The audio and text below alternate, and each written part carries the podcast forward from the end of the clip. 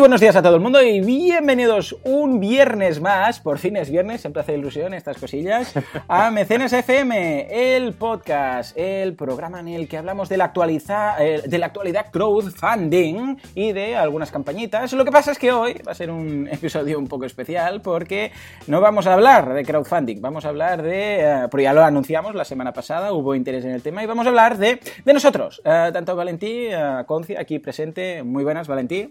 ¿Qué tal? Muy buenas. Muy bien, pues aquí estamos. Como yo, eh, somos eh, emprendedores, somos autónomos, tenemos nuestra SL montada, evidentemente, pero trabajamos sobre todo eh, individualmente. O sea, trabajamos, no, es que tengamos un equipo, una startup, sino que trabajamos como autónomos, aunque detrás de una forma jurídica como una SL. Pero bueno, en todo caso, hoy vamos a explicar un poco cómo nos lo montamos, qué es lo que hacemos en el día a día, cómo trabajamos. Lo digo porque hago ese, este disclaimer, porque resulta que igual veníais aquí aprender algo de crowdfunding. Sí que vamos a, contestar alguna duda de la audiencia antes, pero hoy va a ser un capítulo especial, ¿eh? un tema off, totalmente, off topic va a ser este. Lo digo porque si queréis ya esperar directamente al capítulo del viernes, del miércoles que viene, pues entonces ya este os lo podéis saltar. Pero yo creo que va a ser interesante y que quizás como emprendedores podéis, eh, porque normalmente quien va a montar una campaña de crowdfunding es emprendedor, es un creador emprendedor, pues quizás aprendéis alguna que otra cosa. ¿De acuerdo? ¿Qué te parece, Valentí? ¿Cómo lo ves? lunes.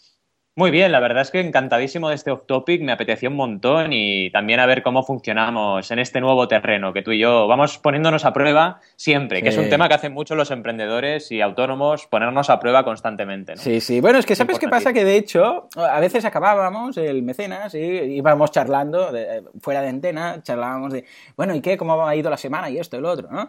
Y a veces salían cosas muy interesantes y pensábamos, ostras, esto tendríamos que compartirlo, ¿no? Porque estaba muy bien. En fin, igual que la entradilla esta, cuando comentamos cómo ha ido la semana, ¿no? Es precisamente lo que te pregunto ahora. ¿Cómo, cómo te ha ido la semana? ¿Muy liado estos días? Pues la verdad es que sí, estamos, yo creo, un primer trimestre bien, que la verdad está pintando bien a nivel económico, yo creo que hay una recuperación clarísima y a nivel de crowdfunding está habiendo un movimiento espectacular. Es decir, yo estoy ahora de promedio un mes normal con siete campañas activas, de cinco a siete campañas activas y preparando otras cinco o así. O sea que es una auténtica locura. Y además, mucha movida, o sea, muchos eventos, muchos eh, mm. temas de formación también. Ya sabes que estoy en el ISABA de profesor y en la Escuela de, Diseño e Ingeniería de Barcelona, con los cursos online también, o sea, que es un no parar, pero contento. Es decir, mucha energía, un poco a veces pues atareado y con poco tiempo para otras cosas, pero contento, ¿no? Que yo pues supongo que tú estás igual. bueno, ya te diré, lo mío es de locos, o sea es que no paro. ¿eh? Por suerte ya he acabado de escribir el libro eh, de marketing online, este libro para, para emprender sin morir en el intento. Y con lo que ahora ya está en tema de maquetación, tema de corrección, todas esas cosas, ¿no? Pero quieras que no, al, haber hecho este sobreesfuerzo estos días, ahora como que no es que me sobre el tiempo, pero puedo hacerlo todo, ¿no? ¿Verdad que sí? Sí. Es como un entrenamiento, como el entrenamiento ese de Son Goku cuando se ponía con la gravedad. Ahí está, ahí está. Y luego era en plan, es verdad, o sea, cuanto más curras y más, más te esfuerzas, luego parece que vas como más suelto, ¿no? Sí, sí, sí, bueno, de hecho tú escribiste, me acuerdo cuando escribiste tu libro, el de las 20 reglas de oro, ahí maquetándolo y todo, fue un esfuerzo hercúleo. Y después, de repente, cuando acabaste ya, ah, pues mira, no es que te sobre el tiempo, pero como te has sobreentrenado, pues, eh, pues ya lo tienes. O sea que en eso estoy ahora, en ese en ese postparto del libro, ¿no? O sea que muy, muy contento. En fin, pero no, no avancemos metodologías, sino que antes que nada, y para ser fieles a las preguntas de la audiencia, vamos a resolver primero una duda y después ya pasamos a cómo nos lo montamos para montar nuestros negocietes, ¿de acuerdo? Y venga, la, primera ah, duda, bueno, una noticia y una duda. la primera noticia es sobre Indiegogo, ¿verdad?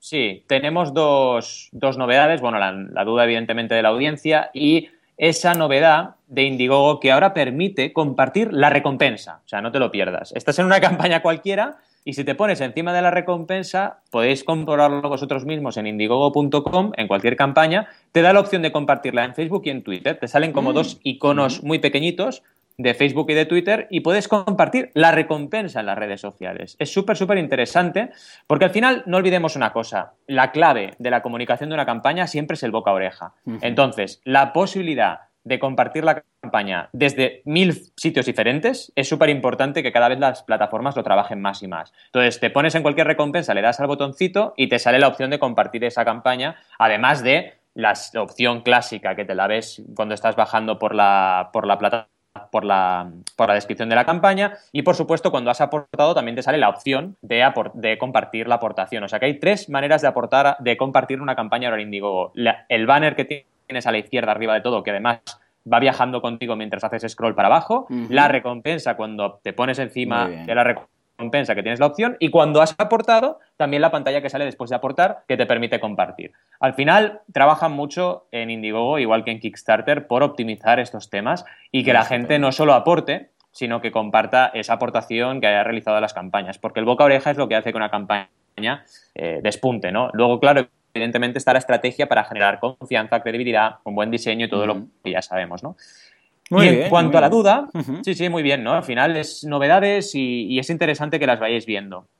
Estupendo, sí, de hecho es lo que dices, ¿eh? compartir es clave en, redes sociales, eh, pero ya sean campañas, donaciones, participación, eh, eh, todo el tema de la gamificación también en muchas ocasiones pasa por ahí, o sea que, vamos, echadle un vistazo y también invitad a los mecenas que han participado a que lo hagan, porque entonces es cuando, o sea, si por ejemplo después de hacer una aportación les llega un correo, ahí también podéis animarlos a que hagan pública y compartan esa aportación, porque todo cuenta, en el crowdfunding todo cuenta, y como es un crowd, a cuanta más gente lo pruebes, aunque solo sea un porcentaje de gente que luego lo haga, puede tener repercusión. O sea que siempre uh, tomad nota y hacerlo porque es una muy buena práctica. Y en cuanto, como decías, la duda es de Tony, ¿verdad? Nos, nos, habla sobre las plataformas nicho. Correcto, nos habla sobre plataformas nicho, que al final, para que la audiencia nos entienda, es eh, aquellas plataformas que están eh, específicamente dedicadas a un sector o a una tipología de proyectos determinado. ¿no? De hecho, ya hemos visto en Mecenas eh, la plataforma de cómics Spaceman Project, por ejemplo, y hemos visto otro tipo de plataformas nicho. ¿Qué ocurre con los nichos? Que depende de si ese nicho en concreto te permite ese segmento de mercado te permite sobrevivir como plataforma. Ahí está la clave, ¿no? Entonces es una pregunta muy recurrente porque la gente cuando se acerca al crowdfunding lo primero que piensa es, ah, voy a montar mi propia plataforma. Y yo digo, cuidado, cuidado porque primero, tienes que sobrevivir. Segundo, las grandes y las sostenibles son todas genéricas. O sea, estamos hablando de Berkami, eh, que es la más grande del sur de Europa. Estamos hablando de Ulule, Kiss Kiss Bang Bang, My Major Company, que son de las más grandes en el centro y norte de Europa. Y estamos hablando, evidentemente, de Kickstarter Indiegogo en Estados Unidos. Y en cuanto a inversión, si queréis plantear esto, ya es más complicado, porque en inversión sí que hay eh, plataformas nicho. Por ejemplo, aquí tenemos Capital Cell, eh, española, que es una plataforma que solo son proyectos de inversión de eh, biotecnología, biotech, ese tipo de proyectos. Pero ¿qué ocurre? Ahí es más fácil. ¿Por qué? Porque los proyectos a lo mejor pueden ser uno de medio millón de euros. Entonces, claro, tienes un proyecto de medio millón de euros y tu comisión del 5% te da para vivir bastante tiempo. Claro. Cambio, eres un nicho de cómics y anda que no tienes que hacer cómics para poder sobrevivir con un 5% de lo que se recaude. Entonces, cuidado, pensad en estrategia, pensad en volumen promedio de la campaña eh, que vais a tener en vuestra plataforma, cuánto pensáis que va a recaudar Evidentemente vuestra comisión cuál es, que aquí es complicado salirse del 5 porque todas las plataformas tienen un 5, entonces claro, ¿quién es el listo que pone un 10? De hecho, Indiegogo, volviendo al tema con Indiegogo, Indiegogo antes acordaos que tenía la comisión del 9 y la bajó al 4 y luego la ha puesto en el 5 ya, como decir, bueno, voy a hacer lo que hace Kickstarter, que al final la, estoy, liando bastante, ¿no? Entonces, pensad en eso antes de plantearos una plataforma nicho. ¿Y viable? Sí, yo creo que sí, yo creo que es viable y, de hecho cada vez más van saliendo este, este tipo de plataforma, pero hay que ir con cuidado. Porque que sea viable no significa que tú lo puedas hacer suficientemente bien para tener éxito. Hay que, hay que ir viendo, ¿no? Muy bien, ¿no? De hecho, me recuerda el, precisamente el curso que estoy ahora haciendo, este de crear tu propia plataforma de crowdfunding, estos días, eh, los jueves lo hago. Ah, estamos haciendo una prueba con una plataforma nicho para creación de apps, solo de apps, ¿no? Y ya hay alguna que existe en el mercado americano y tal, ¿no? Y eh, es un negocio online eh, nuevo, de cero. O sea, que, que técnicamente puedas hacerlo no quiere decir que te vaya a salir con lo que ah, esto es como cualquier negocio. Eh, ¿Hay la posibilidad? Por supuesto, pero se va a tener que luchar, se tiene que hacer su plan de marketing, echar un vistazo al, mercado y su riesgo hay, sin ningún tipo de duda.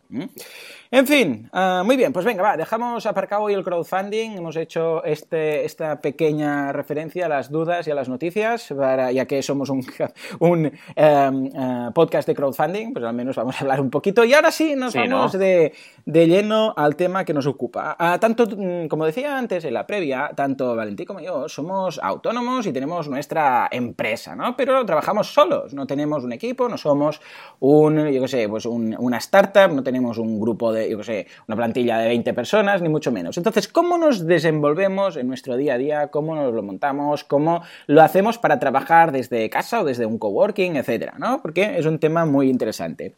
Muy bien, lo primero de todo, uh, vamos a ver cómo nos organizamos ambos en cuanto a la jornada. Yo no sé cómo lo haces tú, pero yo me levanto muy pronto, muchos de mis oyentes ya lo sabrán, yo a las cuatro y media ya estoy de pie. Y uh, me pongo, bueno, hago un poquito de ejercicio, porque esto siempre es interesante, sobre todo si después te estás tantas horas pegadas delante del ordenador, y de 5 a 8 es cuando mejor trabajo, de 5 a 8 de la mañana. ¿Por qué? Porque no hay nadie que me envíe correos, que me, envíe, que me llame, que, yo, que tampoco hay los críos y mi mujer están todos durmiendo, o sea que trabajo muy muy bien. Esto empezó cuando mi hijo pequeño, el segundo, ahora en mayo tendremos el tercero, pero el segundo, a, mí me tocaba dar la toma del biberón a las cuatro y media de la noche, entonces me, me, me desvelaba, ¿no? Porque claro, ya te levantas, vas a la cocina, preparas los trastos, no sé qué y tal, y le das el biberón y claro, digo, ¿y ahora yo qué hago a estas horas? Porque no me podía volver a dormir. Y pensé, bueno, pues mira, pido el portátil y empiezo a trabajar. Y a partir de ahí me di cuenta que trabajaba muy bien a esa hora, estaba muy centrado, muy focalizado, muy, muy bien. Y la, la quietud, la, la, tranquilidad a esas horas es perfecto. Y podía avanzar mucho, mucho en muchos temas. De forma que a las 8 o las 9 ya tenía todo lo importante hecho. Ojo, lo importante del día. Y a partir de aquí, durante la mañana, voy trabajando en lo más urgente o el día a día, ¿no? El correo ese que te llega, lo otro, no sé qué, a trabajar para, para los clientes, va grabando cursos, todas estas cosas. Y después, um, por la tarde ya es más un poco apagar fuegos, más tranquilidad, a veces estoy con los críos, etcétera, ¿no? Un poco viene a ser desde primera de la mañana, estas tres horas centradas, y después me, uh, uh, por, durante la mañana ya cosas más, uh, podríamos decir que incluso trabajar en nuevos proyectos y tal, y en la tarde otra vez un ratito, mientras los niños están en el cole, y eso sí, he sagrado a mi hora de inglés, siempre me dedico un rato a la formación, dedico una hora al día a aprender inglés a través de Skype con una profesora en Estados Unidos, ¿no? Y esto viene a ser un poco mi día a día, ¿eh? no sé cómo, cómo difiere en, en función del tuyo.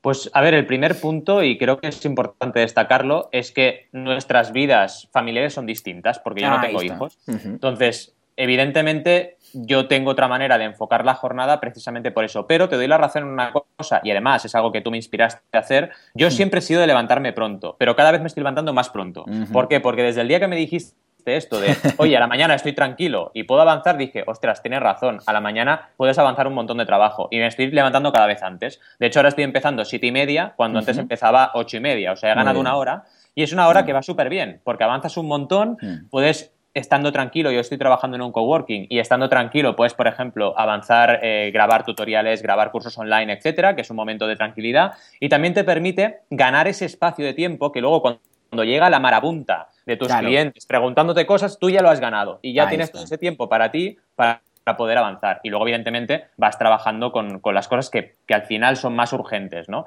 También hago una cosa muy importante que seguramente tú también harás, que es organizarme la jornada por bloques. Entonces, sí. yo tengo Uf, primero bloque de contestar emails, luego bloque de llamadas telefónicas, barra Skype, barra reuniones. Luego un bloque para mí importantísimo para avanzar mis cosas, porque si no, no avanzas en tus proyectos, ¿no? Uh -huh. Y luego otra vez contesto correos a última hora. Entonces, si me pilláis justo en la, en el, en la franja de contestar correos lo contesto súper rápido. Claro. Si no, tardo unas horas, pero siempre contesto, bandejo la, o sea, vacío la bandeja de entrada durante cada día. Entonces, uh -huh. como mucho, tardo 24 horas en contestar un correo. Uh -huh. Pero es la única manera, porque si el correo se convierte en tu grillete, si se convierte claro. en tu prisión, estás todo el día ahí mirando el correo, no avanzas. Claro, y tenemos totalmente. muchos proyectos todos, ¿no? Y tú y yo coincidimos en muchos, tenemos mecenas, tenemos crowdays y hay que avanzar este tipo de proyectos porque si tú no dedicas tiempo a ellos, no avanzan solos, ¿no? Sí, totalmente. sí, sí. De, de, hecho, respecto al tema de los correos, una de las cosas que hago, que desde que lo he hecho, vamos, he ganado muchísimo, es eh, que contesto los correos, por ejemplo, lo que dices tú, eh, hago igual, digo, pues de tal hora a tal hora voy a estar una hora o dos horas contestando correos. Lo que hago es los contesto, pero no los envío. O sea, durante ese rato los voy contestando, pero quedan preparados para ser enviados. Imaginémonos que de 3 a 5 voy a decir, oh, ahora, de 3 a 5 de la tarde voy a, escribir, voy a contestar correos para vaciar el, el, el bueno, el inbox, ¿no? Bueno, pues los dejo preparados y a las 5 los envío todos. ¿De acuerdo? Esto lo puedes hacer con una extensión de Gmail. Bueno, hay varias, pero hay una que se llama Send It Later, que puedes hacer un schedule, que puedes programar el correo. De forma que, ¿qué, evito con esto? Evito partidos de tenis de respuestas. Porque claro, empiezas a contestar y cuando ya llevas media hora te das cuenta que la gente te ha vuelto a contestar y, vuelves a contestar a aquellos y no acabas de contestar toda la ristra de mails que tenías. ¿no? Entonces es, mira, de 3 a 5 voy a contestar. Y a las 5, ¡zas! Los envío todos. Y he quedado limpio. ¿Vale? Y es una forma de poder contestar a todo el mundo y evitar, pues, este mm, ahora yo, ahora tú, ahora yo, ahora tú, que no acabas nunca. Que no acabas nunca y, además no es operativo. Y te indica, te indica que a lo mejor tu cliente en ese sentido, pues tiene que mejorar esa gestión del tiempo, porque estás todo el día delante del ordenador y contestando correos, dices, oye, y tu empresa, ¿cómo va? Porque, ¿sabes? contestando correos no haces que una empresa avance, ¿no? Y de hecho, has, comentado también una cosa muy, interesante, el tema de los proyectos propios. Ah, ¿Tú cómo, lo haces? Eh, ¿Dedicas un tiempo conscientemente de proyectos propios versus proyectos o clientes, trabajo para clientes? ¿Va un poco a salto de mata o intentas tener más o menos un cierto equilibrio? Cada vez intento ir menos a salto de mata, ¿no? Y para mí es un tema importante irlo trabajando eh, para evidentemente evitar eso, ¿no? estar eh, improvisando durante tu jornada. Y eh, lo que hago es generar lo que decíamos ahora, o sea, son pequeños bloques de tiempo que van dedicados a diferentes temáticas. ¿no? Y es mi manera, o sea, al final, claro, evidentemente, ahora estamos preparando Crowdays Valencia, pues claro, yo cada día tengo que trabajar para Crowdays Valencia, porque si no, no avanzas. Eh, y evidentemente no puedes dejar a tus clientes desatendidos, con lo cual todas las campañas tienen su tiempo y su momento de, la jornada para ellas, ¿no? Y es la única manera de organizarte, porque si no vas distribuyendo el tiempo de esta manera, se te come el día y al final no has hecho lo que tenías que hacer. Y son prioridades también, ¿no? Por supuesto. Los clientes para mí son una prioridad muy importante. Los proyectos Evidentemente hay momentos de subida y momentos de bajada. Cuando estamos entre dos crowd days que hay tiempo para el siguiente, pues es un tiempo que dedico a otras cosas. Pero cuando toca apretar ahí, tengo que planificarme la jornada consecuentemente. Mm, totalmente. De hecho, lo de las prioridades es muy vital. Primero mm. porque somos una única persona, ahora entraremos a ello, y después porque tenemos que darle el peso a cada cliente o a cada proyecto en función de su importancia. Yo, por ejemplo, tengo filtros en Gmail, yo trabajo siempre con Google Apps, y de forma que cuando me llega un correo, yo uh, Gmail ya me lo filtra por orden de prioridad. Entonces yo, ah, cuando ya los tengo todos preparaditos, ¿no? Entonces yo, por ejemplo, lo primero que contesto es clientes. Son los primeros que aparecen en la lista. Después vienen los suscriptores a mis cursos. Después vienen los oyentes. Después, al final, gente que no conozco de nada, ¿no? O sea, que, me contactan por primera vez. Eso es importante. Queda todo ordenado. Incluso dentro de los, por ejemplo, de los suscriptores, los tengo ordenados por número de mails que me envían. Es decir, si alguien me envía un mail cada día, esa persona va a ir a la cola o va a ir después de una persona que me manda un mail al mes, por ejemplo. ¿Por qué? Porque esa persona uh, acapararía, la que me envía algo cada día, acapararía el tiempo del resto y sería injusto para el resto de personas. Entonces, les contesto en el mismo bloque de prioridad, pero dentro de ese bloque, los que, por ejemplo, me envían cada día varios correos, pues quedan al final. ¿Por qué? Porque primero tengo que contestar a los otros, si no sería injusto, siempre estaría contestando a los mismos, ¿no? O sea que muy interesante esto. también lo ligo al tema de esos dos primeros puntos que hemos dicho, de que estamos solos, claro, estamos solos y tenemos 24 horas. Tenemos que dormir un rato durante cada día, con lo que eso nos deja unas 16 horas más o menos, quitamos un poco de ocio y nos quedan unas 8, 10, 12 horas, ¿no? Claro, en ambos casos estamos trabajando solos, no tenemos socios, ¿no? ¿cómo, te lo combinas? ¿Tienes al menos alguna persona, ya no te digo en plantilla, pero al menos alguna, algún partner, alguna persona con la que colabores? Ah, ¿Tienes algún tipo de persona de referencia o es llanero solitario total? Hombre, para empezar, ya lo sabes perfectamente porque tú eres la otra parte de la naranja, ¿no? Ya tú eres para mí un colaborador de referencia mm. súper importante y colaboramos en proyectos y es importante tener ese tipo de colaboraciones cuando estás, como tú decías, como el llanero solitario, ¿no? El llanero solitario vale, pero tenía sus colegas y, de, iba haciendo sus historias con otros colegas, ¿no? Porque si no, no puedes avanzar. Pero yo creo, y también es una experiencia personal, creo que el hecho de ir por libre, en ese sentido, te da mucha flexibilidad y te evita muchos problemas como emprendedor, porque la gran mayoría de emprendedores siempre nos hemos tenido que enfrentar a lidiar con socios. Siempre. Y es algo complicadísimo, se mezclan muchos sentimientos, muchas energías, y es algo que te resta una de energía y una de poder para poder llevar adelante tus proyectos, que es increíble.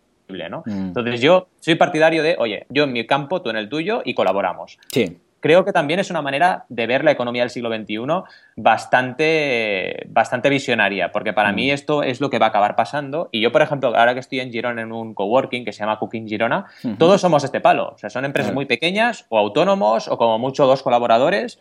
Y incluso hay empresas que igual tienen tres o cuatro personas, pero todos son autónomos. Claro y trabajan, y trabajan eh, facturándose unos a otros, pero bueno, eh, en grupo, en clúster, ¿no? Y es interesante. Es interesante porque yo creo que el formato de sociedad startup con muchos socios, a veces, a veces depende de lo que hagas, no es el mejor, ¿sabes?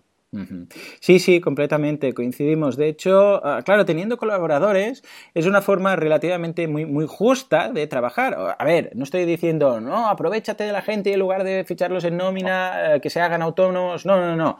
No es que alguien esté por encima de alguien, sino que vamos a colaborar los dos juntos. Es decir, mira, tú tienes este servicio, a mí me hace falta, pues hagamos algo. Y yo te voy contratando y por cada... Eh, por ejemplo, ahora voy a empezar a introducir algún profesor externo a los cursos, ¿no? En boluda.com. El otro día ah, me pedían un curso de Photoshop y yo dije, un curso de Photoshop yo no lo voy a hacer. Podría hacerlo, pero no es mi especialidad. Tampoco me veo yo haciendo clases de Photoshop. Y ah, aunque en su momento las hice cuando la carrera, pero bueno, vamos. Ah, ¿qué, prefiero? Pues buscar un profesor de Photoshop, experto en ello, y pagarle. Y si van surgiendo más cursos, porque Photoshop, quien dice Photoshop, madre mía, Photoshop y todo Creative Cloud y Premiere y bueno, todo lo que se puede hacer, ¿no? Buscar un experto en esos temas y colaborar entonces, es cada curso que me hace, yo le pago, él eh, sigue siendo autónomo, sigue siendo, sigue trabajando con las mismas ganas de hacer un buen trabajo, porque sabe que si ese curso le gusta, por ejemplo, va a tener más cursos que poder hacer, ¿no? y ya está. En cambio, claro, en un momento en el cual, si socios, si se desmotiva, si eres trabajador y sabes que vas a cobrar lo mismo, hagas lo que hagas, ¿no? Entonces, mm. claro, hay ese factor, eh, pero en cambio es lo que dices tú, esta economía más, eh, más americana, más emprendedora, decir, mira, yo soy un profesional y hago esto. A partir de aquí colaboro con quien quiero. Eh, que, no estoy a gusto, pues no hace falta ni, ni, hablar. Simplemente si dejo de trabajar poco a poco por esa persona o no hacemos más. O le digo, escucha, mira, ahora estoy haciendo otras cosas y tal. Nadie está ligado a nadie en este sentido, ¿no? Con lo que creo que es una forma muy interesante esto de, porque básicamente estamos atomizando ¿no? Mm. cada, profesional y a partir de aquí ah, los conectamos y decimos, pues mira, este trabaja muy bien con este, pues ¿para qué liarnos más? ¿Para qué liarnos más? A no ser, evidentemente, que sea un tipo de relación de que digas, no, es que necesito a alguien de soporte técnico, necesito a alguien que me haga esto. Ah, entonces ya sería otra cosa. Y tendría, cuando es algo que dices, yo qué sé, en una tienda, tengo que tener ahí alguien que atienda a la gente. O en una cadena de producción, necesito a alguien ahí. Estamos hablando de servicios, estamos hablando de servicios profesionales, de temas de tecnología. Eh, ¿A qué nos dedicamos? Vamos, yo al marketing online y tú al crowdfunding. O sea, en este tipo de sectores. ¿eh? Hay sectores que no tendrían mucho sentido, evidentemente. ¿eh? O sea que, eh, muy bien, muy bien. Esto sería la parte de organización, ¿no? De cómo mm. nos lo montamos, con quién participamos, todo esto. Pero luego tenemos la parte de, de clientes, de la relación con los clientes, de la captación de clientes. la captación de clientes es un tema muy interesante, precisamente es el que toqué el, mes pasado, en febrero, con los que están suscritos a mi web. Ah, que era el propósito de, febrero, ¿no? Captar más clientes. Y ah, llegamos a la conclusión que la captación comercial ha cambiado muchísimo. Ha cambiado muchísimo en los últimos años. Yo, en estos momentos, ya no capto clientes. Ya no capto clientes de la forma tradicional. Ya no voy a buscar, ya no llamo, ya no hago puerta fría. He hecho de todo, sobre todo cuando empecé. Pero ahora hay un momento en el cual los clientes vienen a mí. Y no es que sea magia o que yo, yo que sé, vaya de chulo o tal. No, porque mi forma de trabajar es distinta ahora. Yo lo que hago es, y coincidirás mucho en ese sentido, entiendo, ah, crear contenido. Crear contenido, mucho contenido. Creo contenido, creo vídeos, creo tutoriales, creo de todo. Creo el podcast, ¿no? Ahora, por ejemplo, estamos mm. creando este podcast, etc. Exacto. Y a partir de ahí, esto es inbound marketing puro, como decíamos, ah, ¿de qué va el tema? Pues simplemente que la gente llega, porque la gente quiere informarse, quiere información sobre marketing, sobre crowdfunding, sobre un podcasting, sobre algo de WooCommerce, y llega a ti, te descubre, ve todo lo que tienes y a partir de aquí la captación la hacen ellos, o sea, te, han captado ellos a ti. Y es cuando te contactan y te dicen, ah, ostras, Joan, mira, quisiera ah, hacer esta campaña, quisiera que me hagas una consultoría, que me hagas esto, que me aconsejes, ah, sesiones por Skype, no sé, ellos son los que vienen a ti. Y yo en estos momentos estoy aquí, ya no hago captación activa, sino que hago puro inbound marketing. ¿Cómo, mm. ¿cómo te organizas tú?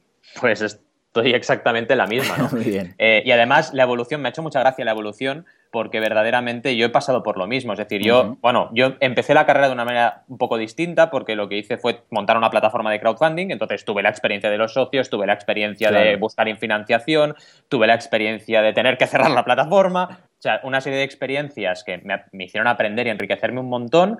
Eh, y también iba de alguna manera pues desarrollando esa nueva visión comercial del siglo XXI, que estoy completamente de acuerdo contigo que pasa por ahí, ¿no? Y desde que me establecí como autónomo, primero empecé con el blog, que dije, vale, voy a meter mucha caña en el blog y empecé a escribir un montonazo, ¿no? También ahí retomo lo que decíamos antes, que cuanto más escribes, eh, más entrenado estás para escribir y más rápido vas en ese tema, ¿no? Pero ahora ya estoy creando, evidentemente, artículos, creando los cursos online, creando los tutoriales, también creamos, evidentemente, juntos mecenas. Estamos creando eh, siempre el evento de CrowdAce también, que es una manera de captar o de que la gente venga a ti. ¿no? Que es, me ha encantado la frase que has dicho porque es así, la gente viene a ti al final, no eres tú el que vas a buscar a las personas, ¿no? Y luego te van llamando, pues por bolos, que yo digo, ¿no? Los bolos como si fuéramos artistas, ¿no? En el sentido de, oye, vente para aquí a hablar de crowdfunding. Ahora, por ejemplo, la semana que viene me voy a Galicia a hacer un curso de, cuatro horas sobre crowdfunding. Y bueno, va pasando eh, que al final tú eh, te van llamando y ahí también captas clientes, porque vas a hacer un curso, pero evidentemente muchos de ellos van a lanzar campaña de crowdfunding, entonces acaban siendo clientes tuyos, ¿no? Pero me ha gustado ese aspecto comparativo, que ya no es tú ir a picar puertas con el maletín en la mano, hola, ¿qué tal? Soy Valentía Concha, consultora de crowdfunding. No, ha cambiado. Ahora es, oye, tú dominas el tema, pues demuéstralo. Y demuéstralo y compártelo con el mundo. Y la gente ya vendrá a ti. Y es lo que está pasando efectivamente. Sí, sí, totalmente. Y, importante el tema de la creación de contenido que decías ahora, empecé a escribir el blog y cada vez lo hacía mejor y tal. Sobre todo, sobre todo, cuando hablamos de creación de contenido en Bound Marketing, estamos hablando de, contenido de calidad, ¿eh? No estamos hablando de las 10 mejores formas de hacer no sé qué, los 10 puntos indispensables que no sé cuántos. No, no, no. Ir a, fondo, ir a trabajar, elegir un tema y no, no 10 puntos de un párrafo, no. Un, pilla un punto y desarrollalo y habla bien y pro y contras. Que se note que no lo has hecho de relleno. Porque se nota mucho. Cuando llegas a un artículo y ves que es de relleno, o llegas a un artículo que ves que está realmente desarrollado, vamos, es que no hay precio y entonces es cuando te ganas la reputación y pasas a ser esa persona de referencia. Correcto. Es, muy interesante porque has comentado también lo de los bolos y tal, y me he acordado de una de las teorías que estudiamos juntos, eh, como sabrán ya mm. algunos de los oyentes, con esta nos la dio Torrecilla, Carlos Torrecilla, un profesor que oh. compartimos, muy crack, ah, que es la teoría de los cliductos. y yo el otro día me di cuenta que lo estoy cumpliendo exactamente. Los cliductos son tres, bueno, es una mezcla de clientes y productos, ¿vale? Para tener una cartera de... Eh, es, la, idea es tener la cartera de clientes lo más eh, estable posible.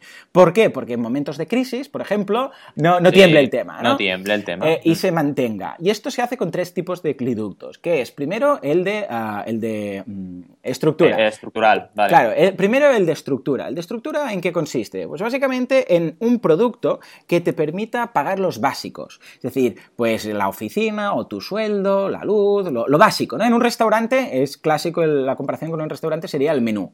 El menú tiene poco margen, pero con el, con, sabes que con los menús diarios pagas a todo. Pagas los sueldos, pagas la luz, pagas lo básico. En mi caso serían los cursos. Los cursos que yo tengo en boluda.com barra cursos, ahí ah, con eso me pago mi sueldo y queda todo cubierto. Pago el gestor, pago esto, lo otro, etcétera. Es lo estructural, pagas. Luego tenemos los de margen. Los de margen son los que te dan, ah, eh, son más puntuales, pero te dan más, más margen en tu cartera de producto. En un restaurante sería la carta. En lugar del menú diario, pues tenemos la carta, que sabemos que es de un precio más alto, pero ahí tienes más margen. También es cierto que es más puntual, que solo te lo va a pedir alguien puntualmente cuando quiere quedar bien con alguien, que viene un fin de semana y dices, ah, pues mira, pam, ahora me doy ese, ese lujazo, etcétera. capricho. En mi caso son las consultorías, o las, las, sesiones de consultoría que tengo. Son más puntuales, o el servicio de consultoría son más puntuales, pero ahí tengo más margen. Ojo, también hay más valor añadido, evidentemente, ¿eh? porque el, tema está en dar más valor. Y finalmente tendríamos los de imagen. Los de imagen son aquellas cosas que eh, tienen, eh, normalmente tienen poco margen, incluso en, en, ocasiones, Carlos dice que no, Torrecilla diría, siempre tiene que haber margen, pero yo incluso llegaría a sacrificar totalmente el margen. Y estamos hablando precisamente de lo que decías ahora. Esos bolos, dar clase en una universidad, dar clase, yo sé, ir a hacer una ponencia no sé dónde, ¿te compensa eso? No te compensa. O sea, ir tres días a montar no, ¿compensa económicamente? No, pero es imagen. Y a largo plazo, te estás posicionando. A largo plazo sí que compensa, pero me refiero, a ver, lo que vengo a decir es, yo estaría ganando más dinero, eh, sé, haciendo consultorías o haciendo eh, sesiones de Skype con clientes que organizando un evento o que ir a, yo qué sé, a Salamanca a hablar de marketing eh, y solo de pillar, que pilla el ave, pilla el avión, pierde dos días, ves, haz una sesión de una hora, por lo que te pagan, si te pagan, porque en muchas ocasiones voy para hablar sin cobrar nada. En muchas ocasiones vamos simplemente a cobrar, a, hablar sin cobrar. O clases, lo mismo en una universidad. Yo cobro, ah, doy clases en varias universidades y muchas de ellas cobro menos que eh, lo mismo desde casa a través de Skype haciendo una consultoría uno a uno con una persona. Totalmente. Pero es imagen. ¿Por qué? Porque entonces puedes decir, no, soy profesor en la Universidad Autónoma, soy profesor en la Universidad de Girona, soy profesor en ESADE, en Executive Education, etc. Y eso también suma. En un restaurante, ¿qué sería? Cuando te viene el futbolista de turno al, restaurante. Exacto, muy buen ejemplo. Ahí está. Entonces, ¿qué pasa? ¿Tú qué quieres? ¿El que pague la cuenta o que se deje hacer una foto con el chef y la colgarla en la pared? La foto. A ti te da igual que ese tío pague o no pague. Porque si de repente se pone de moda tu restaurante, como el restaurante de donde van los del Barça, por decir algo, hombre, a ti te interesa eso. No hace falta que paguen. Sería un poco esta la idea, ¿no? Que esto me hace recordar a un restaurante en Barcelona italiano muy mítico que es el Da Greco, que eh, entras y tienes, eh, es muy bueno esto, tienen una zona donde se sentaban todos los del Barça, entonces todas las butacas tienen los colores del Barça. Ah, muy bien. Es muy bueno porque tú vas allí y ya sabes que ahí se sienta la gente del Barça, porque es que no hace falta ni que te lo digan, ya lo intuyes, ¿no? Y es súper, súper interesante. Además de la, bueno, otro ejemplo son las fotos. ¿Quién no ha ido a un restaurante y visto fotos de este famosísimo este otro famosillo, totalmente de acuerdo, ¿no? Y es lo que tú dices, esta, esta manera de abrirse al mundo y de hacer estos bolos que evidentemente no te salen ni mucho menos a cuenta comparado con nuestro trabajo diario, económicamente a corto plazo, sí que a medio y largo construyen una imagen, ¿no? Y, eso al final mm, repercute en ti y vuelve en, en energía positiva, ¿no? Totalmente, coincidimos totalmente, pues sin ningún tipo de duda.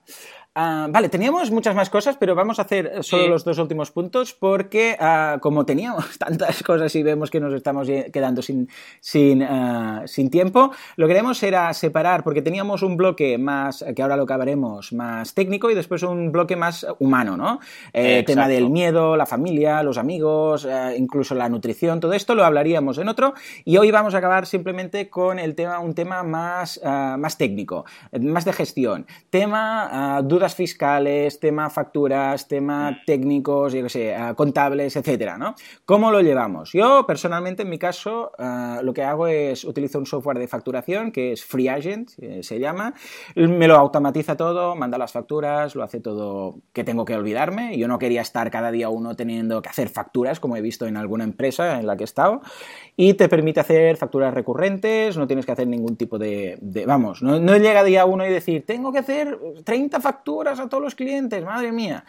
Y después tengo un gestor que yo en su momento ya vi que yo no iba a hacer uh, debe y haber, uh, activo y pasivo, porque pensé, lo último que me falta, ¿no? Bueno, y además hay otra cosa. Van cambiando las leyes cada dos por tres. Yo si no estoy conectado al tema, me equivocaría y no vale la pena eh, arriesgar ahí. Con lo que yo pago un a un, en este caso a un gestor que me lo lleva todo, son unos 250, más o menos 250 y pico euros eh, mensuales y me lleva todo el tema y me olvido. Simplemente a final de mes le mando todas las facturas o trimestralmente en función de de si hay más o menos movimiento y él me lo hace todo y estoy cubierto ahí. Estoy seguro que, no me va a pasar nada y tengo, tienen 100% confianza, confianza en mí.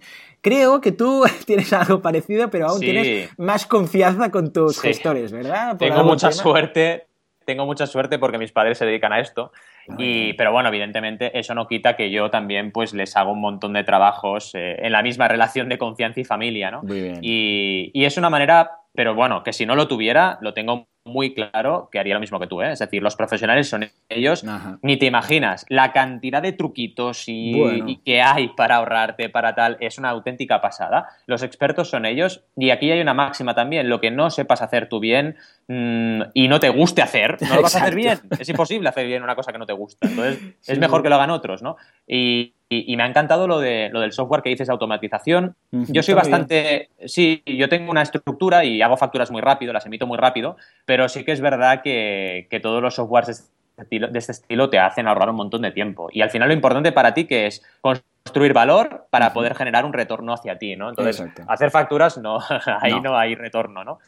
Y todo lo que sea operativo debes intentar automatizarlo al máximo posible. El tiempo es oro, que no lo hemos dicho antes. Hablábamos del tema de movernos. Oye, las horas, controla las horas. O sea, si te pagan X por irte a un sitio y hablar, no cuentes solo el tiempo, las dos horas que estás ahí hablando. No, no, no. Son las dos horas de hablar y si te tienes que ir a la conchinchina, pues el, el AVE no tienes cobertura, no puedes contestar emails, el tiempo que pierdes, vamos. Eh, y otra cosa importante, el tiempo que pierdes para tu vida personal.